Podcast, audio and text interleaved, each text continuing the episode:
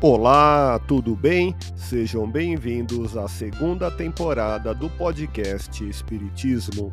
Aqui é o Paulo e vamos apresentar os fundamentos da doutrina espírita com o estudo da obra O Espiritismo, na sua expressão mais simples, capítulo Histórico do Espiritismo, publicada em Paris em janeiro de 1862.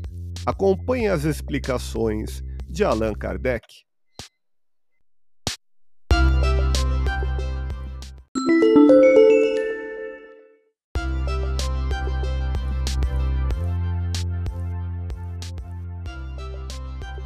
Por volta de 1848, chamou-se a atenção nos Estados Unidos para diversos fenômenos estranhos, que consistiam em ruídos batidas e movimentos de objetos sem causa conhecida.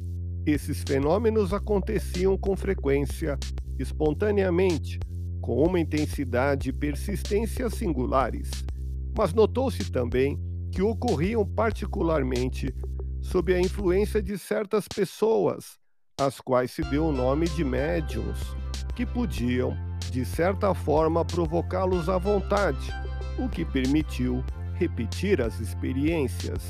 Para isso, usaram-se sobretudo mesas. Não que este objeto seja mais favorável que um outro, mas somente porque a mesa é móvel, é mais cômodo e porque é mais fácil e natural sentar-se em volta de uma mesa que de qualquer outro móvel. Obteve-se dessa forma a rotação da mesa depois, movimentos em todos os sentidos, saltos, reversões, flutuações. O fenômeno foi designado a princípio com o nome de mesas girantes ou dança das mesas. Ouça podcast Espiritismo. Agradeço sua audiência, fique na paz do Cristo e até o próximo episódio.